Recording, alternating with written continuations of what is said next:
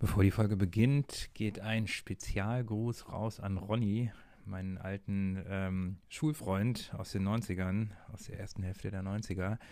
Ähm, Ronny, du bist über meinen Podcast gestolpert, ähm, hast ihn dir direkt angehört und hast gesagt, dass du äh, sofort ein paar Tabs offen hattest und dass du befürchtest, ähm, der Podcast könnte teuer werden. Ähm, ich hoffe, er wird für dich nicht zu teuer, aber ich freue mich, dass du auf mich gestoßen bist und ich freue mich, wenn du weiter an Bord bleibst. Ähm, wer mal vorbeischauen will bei, ähm, äh, bei Ronnys äh, Instagram-Account, der findet ihn unter, das muss ich jetzt buchstabieren, R-O-O-O-N. Äh, Rune nennt er sich. Also, hallo Ronny und ähm, wir sehen und hören uns. Mach's gut.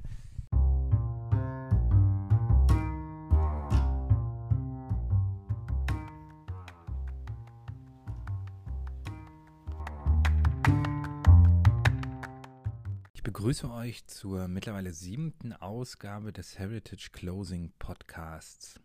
Ich will heute so ein bisschen die Wurzeln ähm, des Raw Denon Booms ähm, mir anschauen. Und damit meine ich nicht die eigentlichen Wurzeln von Levi's, Lee und Wrangler, ähm, sondern in dem Falle ähm, der japanischen Osaka Five, so wie man sie auch gerne nennt. Also im Grunde der fünf äh, Marken, die den Retro ähm, Raw Denim Boom ähm, aus Japan heraus ausgelöst haben. Die ganze Thematik, mit der wir uns so beschäftigen, ähm, sei es äh, Boots, Lederboots, sei es äh, die ähm, Jeans, die Raw Jeans ähm, oder auch Lederjacken oder eben auch die verwandten Produkte, ähm, in all den Bereichen ist ja Japan im Grunde das Maß aller Dinge. und der Denim-Stoff, selbst bei den nicht japanischen Herstellern, kommt ja überwiegend aus Japan. Ähm, also Japan ist da ganz vorne mit dabei. Und ähm, warum eigentlich Japan? Ähm, wenn wir ein bisschen in der Geschichte zurückgehen, dann hat ja Japan im Grunde ähm, zumindest mit dem Ende des Zweiten Weltkrieges eine ähnliche Geschichte äh, im Verhältnis zu den USA wie Deutschland, äh, respektive Westdeutschland. Ähm, also sowohl Deutschland als auch Japan haben den Zweiten Weltkrieg verloren. Ähm, Japan brauchte noch ähm, zwei Atombomben, um endgültig äh, ja, zur Vernunft zu kommen. Ähm, und ähm, aber mit der Beendigung des Zweiten Weltkrieges ähm, äh, entwickelte sich ja sowohl in bei uns muss man natürlich immer in Klammern setzen, Westdeutschland. Ne? Ähm, wir haben ja nochmal eine andere äh, geteilte Geschichte, das haben wir in Japan so nicht, aber zumindest in Westdeutschland entwickelte sich ja eine, eine, Freundschaft zu den USA äh, und das äh, war in Japan ähm, ganz ähnlich der Fall. Und ähm, ja, man hat sich natürlich nicht nur hier bei uns, sondern auch in Japan dann auch mit der amerikanischen äh, ähm, Populärkultur auseinandergesetzt, angefreundet und vieles äh, dessen übernommen, äh, was eben so die amerikanische Jugendkultur auch ausgemacht hat. Ne? Also gerade so die rebellische Jugend in Anführungsstrichen hat natürlich dann ähm, äh, genau hingeschaut, ähm, äh, was macht die amerikanische ja, Popkultur aus und da sind Jeans eben eine ganz, ganz große Sache. Und so hat sich eben in Japan ähm, noch viel mehr als in anderen Teilen der Welt eben so eine, so eine Szene entwickelt, die ähm, dem klassischen amerikanischen Style sozusagen ähm, ja, nachgeeifert haben.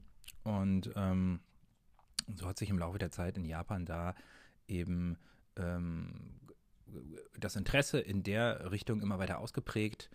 Und ähm, mit dem, ich sag mal, mit dem langsamen Niedergang der hohen Qualität der klassischen Jeans-Hersteller ähm, haben die Japaner angefangen, äh, irgendwann zu sagen, hey, wir wollen doch aber eigentlich äh, die Jeans, so wie sie eigentlich ursprünglich ähm, äh, hergestellt und getragen wurde, auch weiterhin tragen.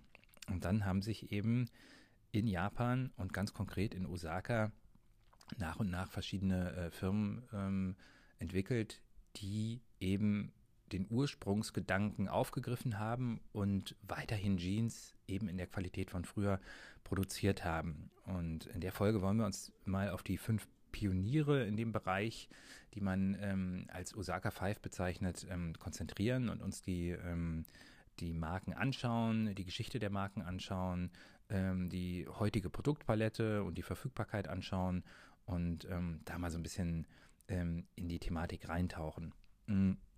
Die Frage jetzt noch, warum eigentlich Osaka? Ne? Osaka ist die, dritt, äh, die drittgrößte ähm, Stadt Japans. Warum nicht zum Beispiel Tokio? Ne?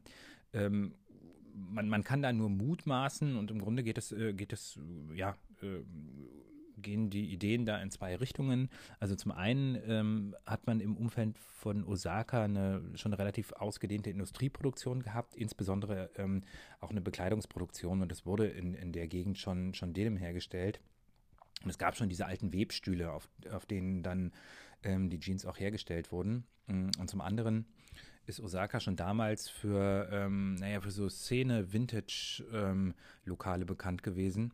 Und da hat sich das so ein bisschen ähm, miteinander verbunden.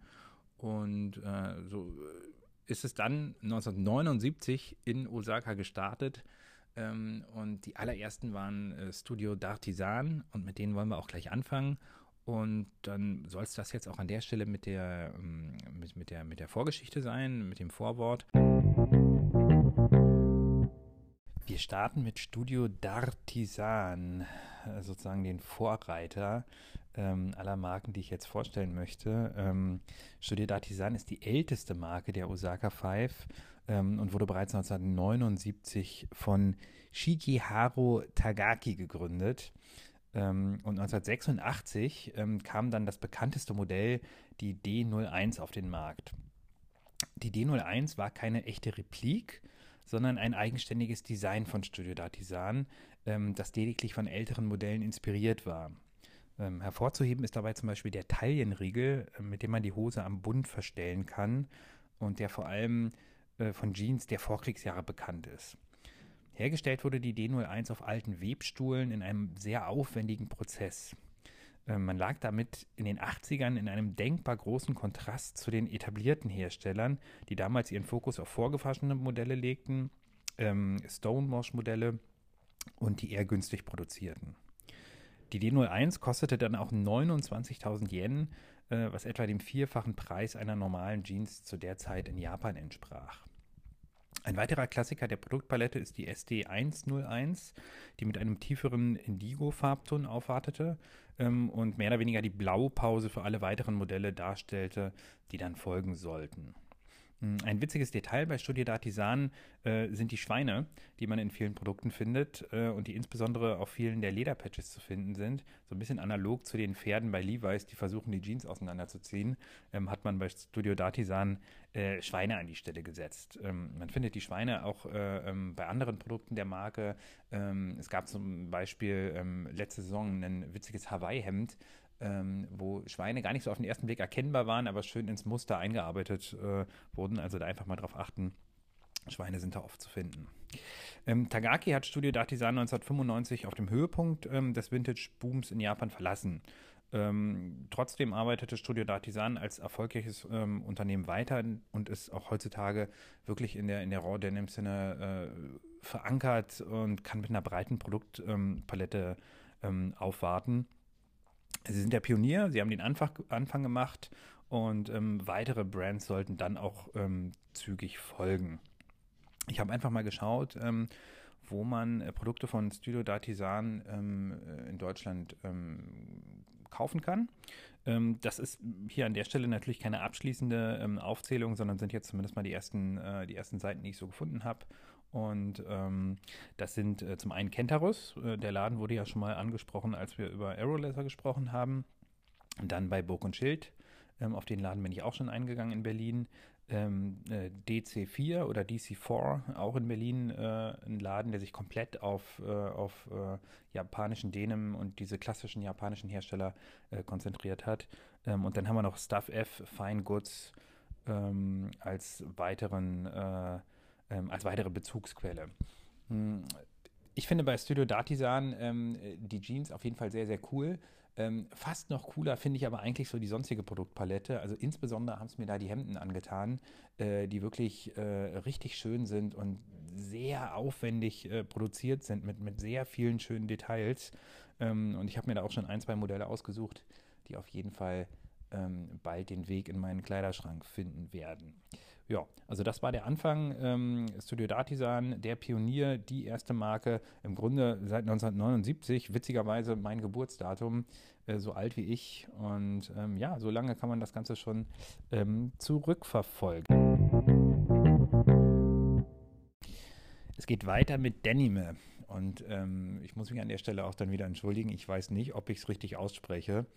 Ähm, aber leider konnte ich nicht wirklich ähm, recherchieren, wie es richtig ausgesprochen wird.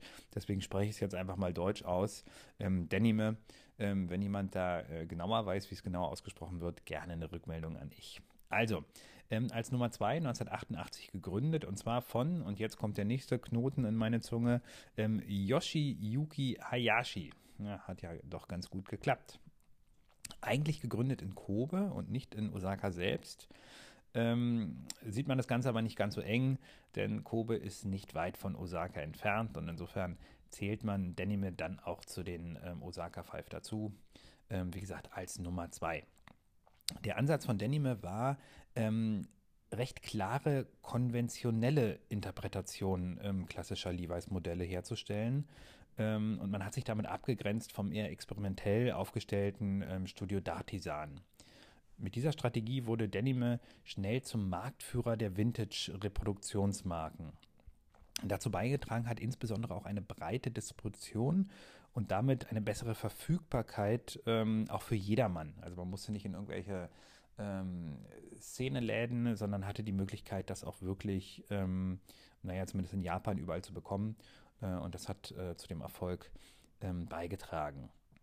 Mhm, dass die Modelle zudem ein sehr schnelles Fading entwickelt haben, ähm, hat Einsteigern in den Raw Denim-Bereich das Ganze äh, nochmal zusätzlich ähm, einfacher gemacht äh, und diese dann eben zusätzlich angesprochen. Heutzutage spielt ähm, Denime, äh, also zumindest international gesehen, äh, eine eher untergeordnete äh, Rolle. Ähm, ich habe keine, keine Distribution in Europa gefunden. Ich habe keinen Online-Shop gefunden, äh, wo man ähm, die Modelle herbekommt. Äh, es gibt eine japanische Internetseite, ähm, die auch weltweit verschickt. Ähm, allerdings scheint das alles in einem sehr viel kleineren Rahmen stattzufinden als bei den anderen äh, vier Marken.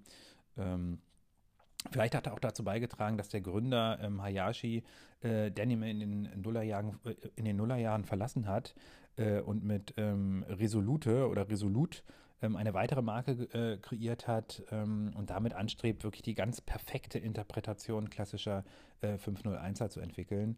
Ähm, und Resolute ist dann auch in Europa ähm, im Zweifel ein bisschen besser zu bekommen.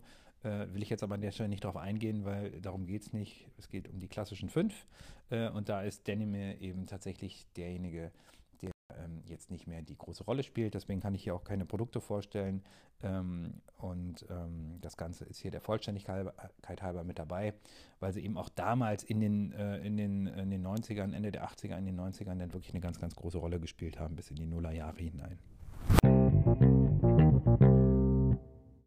Kommen wir zu Nummer drei und das ist Eviso. Ähm, Eviso ist eine Marke, die ich vorher nicht kannte und die mich bei der Recherche jetzt ähm, auch wirklich am meisten überrascht hat, ähm, weil die Produktpalette, wenn man sie sich heute anguckt, ähm, im Grunde so gar nichts mit dem zu tun hat, was wir so als Raw Denim äh, verstehen. Ich werde da gleich nochmal ein bisschen ähm, äh, weiter drauf eingehen. Ähm, Eviso ist einer also ist der Hersteller von den dreien, der sich wirklich über den Raw Denim Bereich äh, in andere Bereiche ausgebreitet hat und eigentlich jetzt eher auch in anderen Bereichen ähm, zu Hause ist. Ähm, Im Angebot sind aber immer noch die alten Modelle von damals. Und diejenigen unter uns, die so ein bisschen ähm, offener durch die Gegend gehen, äh, sollen durchaus mal vorbeischauen. Aber ähm, äh, ihr werdet überrascht sein, wenn ihr euch die Internetseite anguckt. Das verspreche ich euch äh, jetzt an der Stelle schon mal. Also zumindest, wenn ihr von Eviso vorher noch nichts gehört habt. Also, starten wir mal. Ähm, Eviso wurde 1991 und jetzt kommen wieder zwei japanische Namen. Ich versuch's, ich versuch's. Also, wir haben einmal Hidehiko Yamane und wir haben Mikiharu äh, Tsujita. Also die beiden haben das zusammen gegründet, wobei ähm, Yamane da derjenige war, der im Grunde den Hut auf hatte. Ähm, äh, Tsujita ist dann auch relativ rasch ähm, ausgestiegen und hat eine der weiteren Marken gegründet, die gleich kommen werden. Hm, den beiden war es ein Anliegen, auch wie den anderen äh, der Osaka Five, den, äh, dem Qualitätsniedergang der klassischen Jeans-Marken etwas entgegenzusetzen. Sie kreierten mit Eviso eine der ikonischsten, einflussreichsten und einzigartigsten Marken.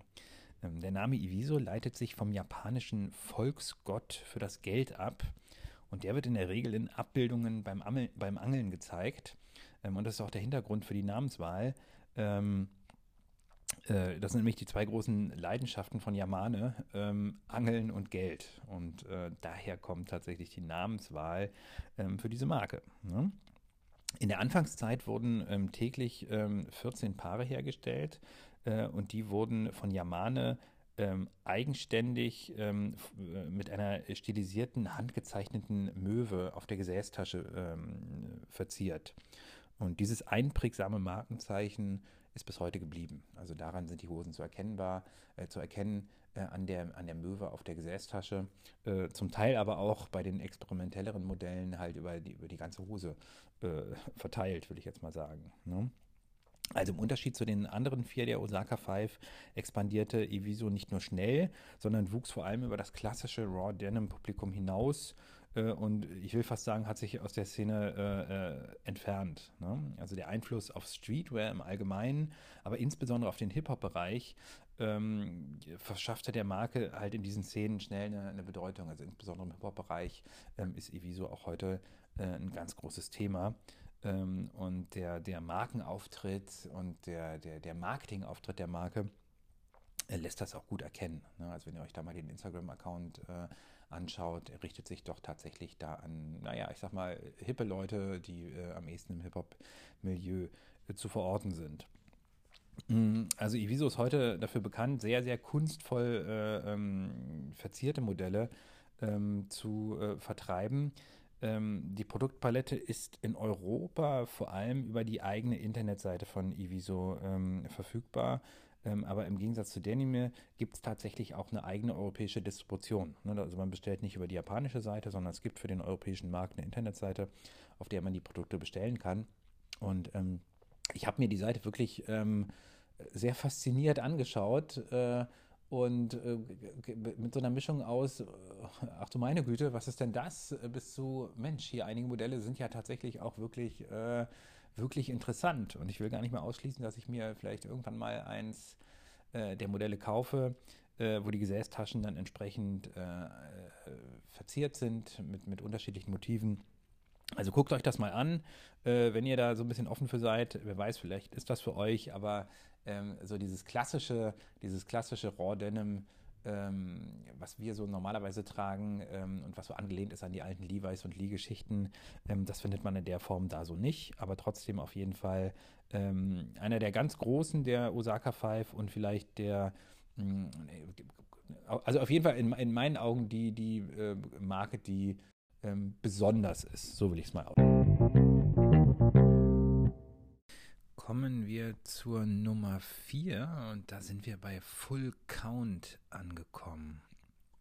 Jetzt kommt wieder der japanische Name, den ich versuche auszusprechen.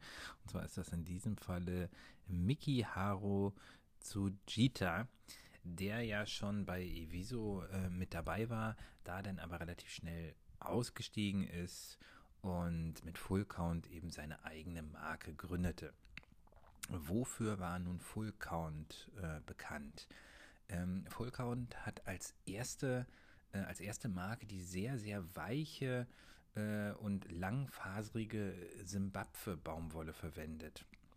Und zwar ähm, mit dem Ziel, Jeans zu produzieren, die sich so gut anfühlen, dass man sie bis zum Schlafengehen nicht mehr ausziehen will. Ähm, das Originalzitat von Tsujita lautete da, lautete da ähm, Jeans that feel so good that you don't want to take them off until you, uh, until you get in bed. Äh, wenn das mal nicht eine Ansage ist. Ne? Ähm, darüber hinaus war die Simbabwe-Baumwolle ähm, der Baumwolle ähnlich, die in den USA der 40er Jahre für die Jeansproduktion ähm, verwendet wurden. Mm, das Ziel von Full Count war damit, ähm, Jeans tatsächlich für den täglichen Gebrauch herzustellen, äh, die wirklich jedermann tragen konnte, bequem tragen konnte ähm, und nicht nur sogenannte Blue-Collar-Worker, also schwer schuftende Arbeiter, sondern eben tatsächlich auch die Leute, die sich damit ins Büro setzen, äh, so wie ich zum Beispiel. Ne? Ähm, Das war sozusagen der USP von Full Count, da halt einfach bequem zu tragende Modelle aus einer sehr angenehmen Baumwolle herzustellen. Mhm. Gewebt wurden die Jeans auf alten Webstühlen aus den 60ern und ähm, ja, Full Count versteht sich wahrscheinlich oder verstand sich damals ähm, noch mehr als die anderen der Osaka Five als Casual Brand und weniger als ähm, Workwear äh, Marke.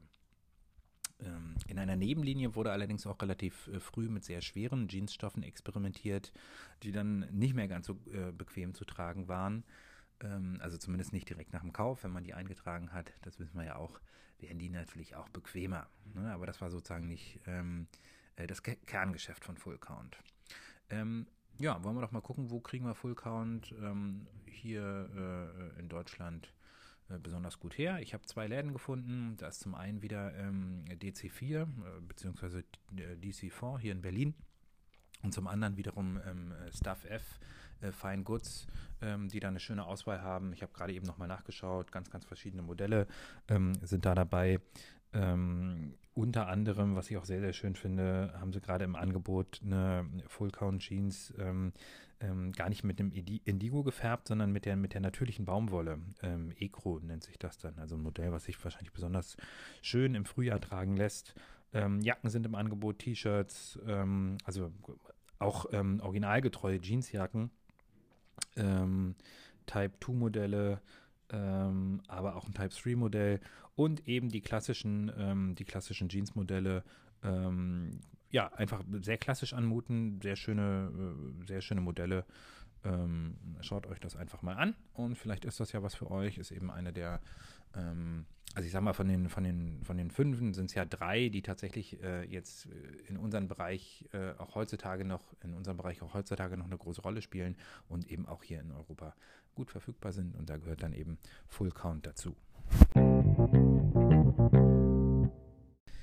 Kommen wir zum Abschluss zu Nummer 5 und das ist dann last but not least Warehouse und Co. Warehouse und Co. wurde 1995 von den ähm, Shiotani-Brüdern gegründet. Der Ansatz von Warehouse war und ist es, keine originalgetreuen Repliken der alten Levi's-Modelle zu schaffen, ähm, sondern lediglich Vorlagen zu nutzen als Inspiration und diese dann eigenständig wirklich zu perfektionieren. Die Modelle wurden dabei mit ineinander verschlungenen Fäden sehr fein versponnen, ähm, was eine ganz besondere Qualität gewährleistete. Ähm, das Flagship-Modell von Warehouse Co. ist das 1001XX und dieses Modell verkörpert dies ganz besonders. Ähm, weitere erwähnenswerte Details bei dem Modell sind die Knöpfe aus Eisen, ähm, die Kupfernieten, äh, die Kupfernieten ein roter Tab an der Gesichtstasche ähm, so wie man ihn halt von Levi's auch kennt, ähm, äh, sowie ein Patch aus Hirschleder. Also da wird wirklich ganz besonders auf die Details geachtet ähm, und da wird wirklich versucht, ähm, naja, die alten Modelle, äh, die nicht als direkte Vorlagen verwendet werden, äh, sondern wie gesagt als Inspiration, dann wirklich in Perfektion herzustellen und ähm, im Grunde besser herzustellen, als es damals ähm, der Fall war. Mhm. Heutzutage hat Warehouse Co. ein sehr breites Angebot und ich will das mal so ein bisschen unter die Überschrift ähm, amerikanisch inspirierte Vintage-Kleidung ähm, setzen. Ähm, zu bekommen habe ich jetzt auf die Schnelle zwei äh, äh, Bezugsquellen hier in Deutschland ähm, gefunden. Zu bekommen zum einen bei ähm, Cultism, ich hoffe, ich habe das richtig ausgesprochen, ähm, einen Online-Shop in einer sehr breiten Markenauswahl und eben auch Warehouse Co. Cultism hat da Produkte von Warehouse im Sortiment, ähm, die für den einen oder anderen interessant sein können, äh, für viele vielleicht aber auch ähm, jetzt nicht so ganz das sind, was sie suchen. Also da sind zum Beispiel auch vorgewaschene Modelle dabei, also richtig auch Stonewashed-Modelle, äh, die mit Sicherheit auch eine hohe Qualität haben, aber ähm, das ist wahrscheinlich nicht das, was die meisten von uns äh, suchen, aber äh, der eine oder andere vielleicht ja dann doch und der kann gerne mal bei ähm, Kultism vorbeischauen. Ähm, bei Burg und Schild äh, findet man dann tatsächlich eher die Produktpalette äh, von Warehouse und Co., die in unseren Bereich tatsächlich auch fällt, nämlich die, ähm, äh, die Raw Jeans Modelle. Ähm, beziehungsweise ich habe jetzt mm, gar nicht im Detail nachgeguckt, ob die alle unbedingt raw sind. Ähm, zum Teil sind solche äh, Modelle ja auch ähm, einmal vorgewaschen ähm, oder sanforisiert. Äh, zu der ganzen Geschichte, vielleicht da am Rande jetzt, ähm, wird äh, in nächster Zeit sicherlich auch nochmal eine Folge kommen, wo ich auf die Unterschiede eingehe. Äh, das soll an der Stelle jetzt aber kein Thema sein, äh, weil das hier noch keine Rolle spielt. Genau, also das wäre Warehouse Co. und ähm, das ist äh, im Grunde die Nummer 5. Ähm, und damit ähm, mache ich an der Stelle erstmal einen Strich drunter und wir haben jetzt die 5 äh, uns angeschaut und deswegen kommt. Die Osaka Five haben im Grunde den Startschuss ähm, zu einer ganzen Retro-Welle gegeben und es folgten natürlich noch etliche weitere Denim-Brands, japanische Denim-Brands, wie zum Beispiel Samurai Jeans, Sugarcane, Dry Bones, Strike Gold oder Oni. Ähm, viele, viele weitere Marken folgten natürlich auch. Und ähm, wir werden uns in weiteren Folgen auch mit all diesen Marken beschäftigen. Ähm, ich plane ähm, als nächstes äh, ähm, eine Folge, also zumindest als nächstes äh, zum ganzen Bereich ähm, Raw Denim ähm, eine Folge ähm, zu den weiteren japanischen Marken. Ja, also es wird jetzt nicht die nächste, die achte Folge sein, sondern irgendwann in den nächsten, äh, in den nächsten Wochen kommt dazu eine Folge zu den weiteren japanischen Marken, ähm, die ich mir näher anschaue, die auf Grundlage der Osaka Five dann eben auch erfolgreich geworden sind und äh, die äh, zum Teil eben auch noch bis heute ähm, erfolgreich Jeans vertreiben, die wir hier in Deutschland ähm, durch äh, die einschlägigen Läden ähm, ja auch sehr gut ähm, kaufen können und wir einen guten Zugriff drauf haben. Und in einem dritten Teil, äh, so als Art Trilogie, ähm, schaue ich mir dann die nicht japanischen Denim-Brands genauer an. Also ich hatte ja schon in der zweiten Folge so, so einen ganz kleine, einen ganz kleinen Einblick gegeben, ähm, das war ja so ein bisschen äh, Raw Denim für Einsteiger und habe ich einfach mal so äh, ins Blaue äh, loserzählt und einfach mal ein paar kurze Tipps gegeben. Ähm, das Ganze will ich dann mal noch so ein bisschen strukturierter darstellen, sodass wir ähm, dann eben äh, vielleicht vier geteilt, sozusagen die allererste Folge mit dazu, ähm, die sich ja so ein bisschen an die Einsteiger richtet äh, und die ja mit knapp 20 Minuten einen allerersten ganz kurzen Einstieg bietet.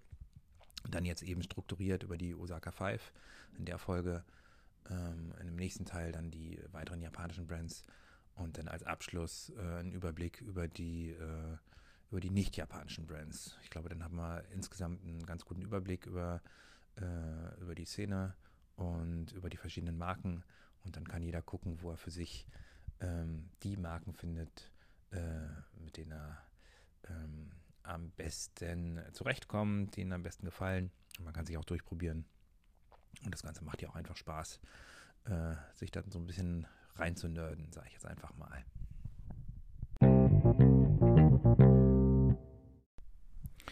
So, jetzt ist mir in dem Segment hier was passiert, was wahrscheinlich jedem Podcaster früher oder später mal passiert. Ähm, ich habe jetzt hier fünf, sechs, sieben Minuten in mein Mikro gesprochen und habe gesehen auf der anderen Seite vom Telefon, ähm, ich habe die Taste nicht richtig gedrückt. Insofern war die ganze Aufnahme futsch. Ähm, so sei es. Also einfach nochmal, ähm, ähm, ich komme jetzt in den Feedback-Teil. Genau. Also, und ähm, ich hatte bei, ähm, bei Instagram, wo ihr mich ja findet unter Heritage Closing Podcast, ähm, nochmal ein Foto von mir in meiner Simmons-Bild A2 Lederjacke gepostet und hat er da nochmal drum gebeten äh, oder hat er einfach äh, euch gefragt, ähm, äh, welcher Lederhersteller euer Favorit ist, äh, welcher Lederjackenhersteller und da kamen auch ähm, einige Antworten. Habe ich mich sehr gefreut und vor allem kamen auch weitere Anregungen für Marken, die ich zum Teil bisher noch nicht auf dem Schirm hatte, äh, zum Teil aber auch auf dem Schirm hatte, aber aus äh, bestimmten Gründen im, im Lederjacken-Podcast dann nicht angebracht habe. Also mal so ganz grundsätzlich ähm, ich habe nicht den Anspruch, wenn ich solche äh, Folgen mache, wirklich so eine hundertprozentige äh, Abdeckung sämtlicher äh, Marken ähm, zu bieten, ähm, weil das wird nicht funktionieren. Ich werde immer irgendwas gerade nicht auf dem Schirm haben oder irgendwas übersehen. Ähm, also ich versuche das immer einen guten Überblick zu geben, aber da wird es natürlich immer noch die eine oder andere Marke geben, die ich dann nicht genannt habe und da ist es auch völlig in Ordnung, wenn ihr mir das Feedback gebt und dann werde ich auch in den Folgen darauf da entsprechend dann nochmal drauf eingehen. Ne? Also sehr, sehr gut. Also, unser Freund Andreas Kalter ähm, hat hier ähm, noch so ein paar ähm, Vorschläge äh, unterbreitet und die findet ihr alle ähm, in, dem, äh, in dem Kommentar unter meinem Instagram-Post. Ähm, und ich will aber mal zwei hier besonders ähm, rausgreifen. das ist zum einen Himmelbrass. Ähm, Himmelbrass ist ein kanadischer Hersteller, der wirklich ähm, ganz, ganz hochwertige Lederjacken ähm, äh, produziert, die alle so ab zweieinhalbtausend Dollar losgehen. Ähm, ich habe bisher äh, die in den einschlägigen Läden, die ich hier am Rande auch immer mal erwähnt habe, bisher noch nicht wahrgenommen. Äh, also mir scheint es so, als dass man Himmelbrass äh, nur direkt sozusagen über die Hersteller-Internetseite bekommt. Auch da, ähm, wenn ich da was übersehen habe, gerne eine Rückmeldung an äh, mich, dann würde ich das nochmal ähm, richtigstellen. Aber ansonsten hat man die Möglichkeit natürlich, die ähm, äh, verschicken weltweit ähm, zu bestellen auf der Internetseite äh, und hat dann da wirklich ein High-End-Produkt, ähm, aber auch zu einem High-End-Preis. Ist natürlich immer so eine Sache, ähm, wenn man sich vom anderen Ende der Welt so eine Jacke bestellt, wie sieht es sozusagen mit der Umtauschmöglichkeit aus? Da wäre ich immer so ein bisschen zurückhaltend, muss ich sagen. Ähm, aber wenn man weiß, was man tut, ähm, dann ist das auf jeden Fall ein sehr, sehr guter Tipp. Also ähm, einer der absoluten ähm, High-End-Hersteller soll hier dann nochmal genannt werden, ähm, Himmelbrush. Genau. Und ähm, ein weiterer Tipp von Andreas, ähm, ähm, das wäre jetzt ein Hersteller, der eher so ein bisschen im, im, im Einsteig äh, Einsteigerbereich des, äh, der hochqualitativen Lederjacken ähm, äh, anzusiedeln ist. Das ist Vance Leathers, ein US-amerikanischer Hersteller. Wenn ich auf die US-amerikanische Seite gehe, dann gehen die Modelle hier so bei 600 Dollar los. Ähm, wenn ich in Deutschland, ähm, bei Stuff F haben sie die, glaube ich, zum Teil im Angebot aber auch bei anderen, äh, bei anderen Händlern ähm, habe ich die meistens so um die 1000 Euro ähm, gesehen. Also ich sage mal so für unsere Verhältnisse so ein bisschen im mittel, mittelpreisigen Bereich ähm, kriegt man da schon eine sehr, sehr gute Lederjacke. Also auf jeden Fall auch noch ein sehr guter Tipp. So, und ähm, jetzt kommt ein Hersteller, den ich bisher ähm, so noch gar nicht kannte. Und der war von, der Tipp war von Domolo84 auf Instagram. Der hat mich hingewiesen auf, ähm, jetzt muss ich auch nochmal genau gucken, ähm, wie er heißt. Ich habe mir hier den Tab aufgemacht. Ähm, äh, Shangri La Heritage, ähm, italienischer Hersteller von sehr hochwertigen Lederjacken. Ähm, auch so im, im mittelpreisigen Bereich. Ähm, geht los bei so 750 Euro ähm, bei den Jacken aus, aus Lammleder. Äh, Lammleder ein ja sehr, sehr weiches und leichtes Leder. Ähm, auch ganz gut für den Sommer geeignet, aber natürlich auch viele Lederjacken aus Rinds oder Pferdeleder, äh, Pferdeleder, ähm, also das schwere, dicke Leder. Ähm, und die Preise gehen dann also hier für so Schierlingsjacken, ähm, also für die Winterjacken mit dem, mit dem Schafsfell drin, ähm, die äh, sind so bei 1450 Euro. Also wirklich sehr, sehr schöne Jacken, auch sehr schöne Nicht-Lederjacken. Ähm, Schaut euch den Hersteller einfach mal an. Ähm, das war wirklich ein, gerade für mich ein super Tipp, weil ich kannte den bisher tatsächlich noch nicht.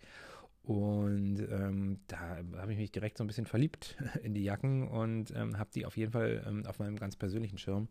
Und ähm, wer weiß, ob ich mir da nicht vielleicht sogar im nächsten Winter mal eine äh, Lederjacke mit einem Schafsfell drin hole oder auch hier die haben so eine wunderschöne ähm, Jacke, ähm, wie nennen sie die hier? Ähm, Bivaco, ähm, ähm, Forest Green Western Down Jacket, äh, eine Downjacke mit so einem Pferdelederbesatz oben auf der Schulter, ähm, angelehnt an die Jacken von Rocky Mountains. also gefällt mir ganz, ganz gut. Und ja, wer weiß, ob ich nicht hier einen neuen, äh, neuen Hersteller für mich gefunden habe. Mal sehen, mal sehen. Also, vielen Dank dir. Und ja, dann geht es jetzt auch tatsächlich ähm, äh, zum Ende der Episode. Ich bedanke mich wie immer bei allen Hörern, die bis, hier, äh, bis hierher zugehört haben. Ähm, freut mich auf jeden Fall sehr, dass ihr dabei seid. Und wir hören uns nächste Woche wieder. Und wir sehen uns bestimmt vorher auf Instagram. Macht's gut.